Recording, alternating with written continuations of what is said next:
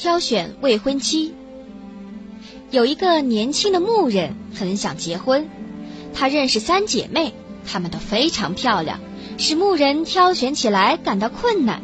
他下不了决心娶她们之中的哪一个。他于是问自己的母亲该怎么办。母亲说：“把她们三个都请来，端一份干酪在她们面前，注意看她们怎么个吃法。”小伙子照样办了。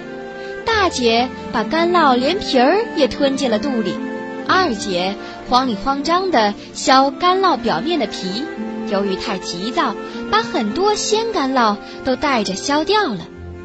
只有三妹不慌不忙，既没多削也没少削。